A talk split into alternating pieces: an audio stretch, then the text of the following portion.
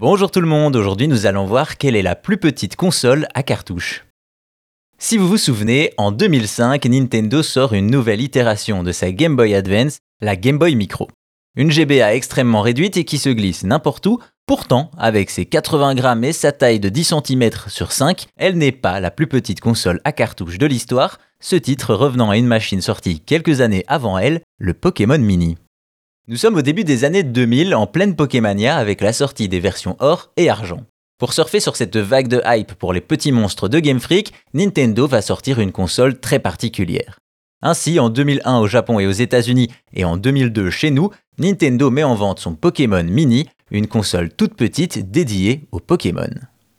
Pour ceux qui connaissent, le Pokémon Mini ressemble plus à un Tamagotchi qu'à une console, très petit avec un écran noir et blanc, accompagné d'une croix directionnelle et de deux boutons, ce qui n'est pas sans rappeler la Game Boy.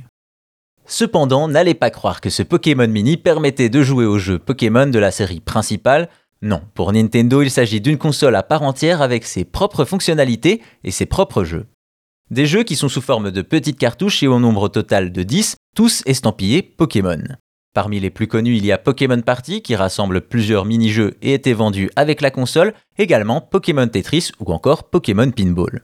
Deux petits jeux courts pour des sessions rapides, à noter tout de même que sur les 10, seuls 5 sont arrivés jusqu'en Europe.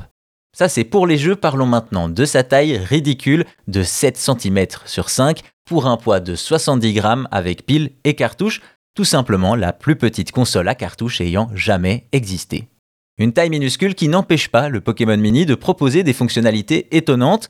Il intègre une fonction de vibration et aussi un détecteur de choc qui permet de contrôler certains jeux en bougeant les mains. Autre point fort, l'option infrarouge qui permet de jouer jusqu'à 6 en multijoueur, à moins d'un mètre certes, mais sans fil. Enfin, le Pokémon Mini embarque une pile pour la fonction horloge. Ainsi, au début des années 2000, la folie des Pokémon était telle qu'ils ont même eu droit à leur propre console portable, un objet de collection qui n'a pas forcément brillé par ses performances ou ses jeux, mais qui peut tout de même se vanter d'une chose, être la plus petite console de jeu à cartouche de l'histoire.